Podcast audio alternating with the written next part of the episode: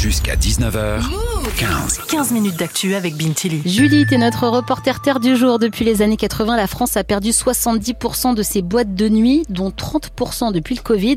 Alors, est-ce que les jeunes ont délaissé les clubs? T'as pris ton micro-move pour avoir la réponse. Oui, j'ai laissé traîner mon micro dans les bars parisiens et j'ai posé la question à Marie et Quentin installés en terrasse dans le 15e.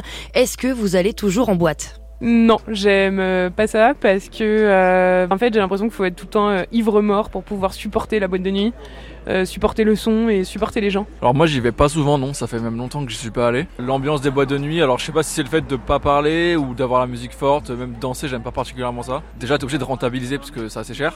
T'es obligé de, de prendre du plaisir quoi, alors que si c'est pas ton moyen de prendre du plaisir, c'est chiant quoi.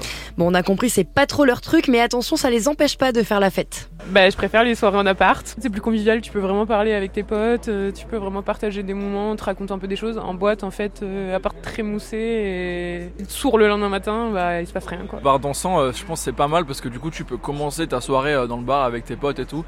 Et ensuite, t'as le choix, on va dire, de, de partir ou de rester.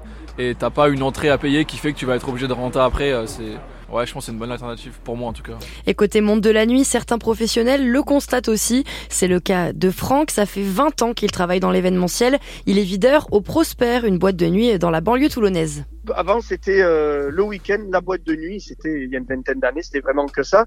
Alors que maintenant, bah, ils font souvent des repas à la maison, ils, ils boivent à la maison et ça sort un peu moins et ça coûte moins cher. De toute façon, j'ai l'impression que de plus en plus, à part qu'il y ait vraiment un regain de quelque chose dans les, années qui arrivent, vu toutes les alternatives qu'il y a de partout, en sortie, en avant-boîte, en structure hors boîte de nuit, il y a tellement de choses que bien évidemment euh, le côté en boîte de nuit il baisse automatiquement. C'est plus le but principal d'aller en boîte de nuit, on va dire à l'heure d'aujourd'hui. Ça travaille encore, mais ça travaille moins qu'avant. Alors Julie, c'est un sujet complexe, c'est pas si simple que ça. Oui, parce que certains clubs dans les grandes villes cartonnent et continuent de voir des jeunes.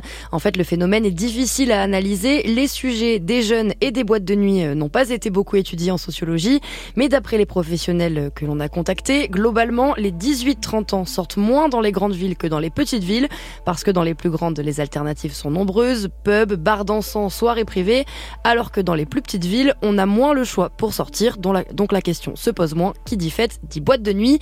Selon Franck, le videur du Prosper, c'est aussi une histoire de tendance. C'est beaucoup un phénomène de mode et d'endroit. Avant, euh, les boîtes de nuit étaient beaucoup suivies parce qu'il y avait un disque jockey euh, résident et les gens suivaient beaucoup leur disque jockey résident.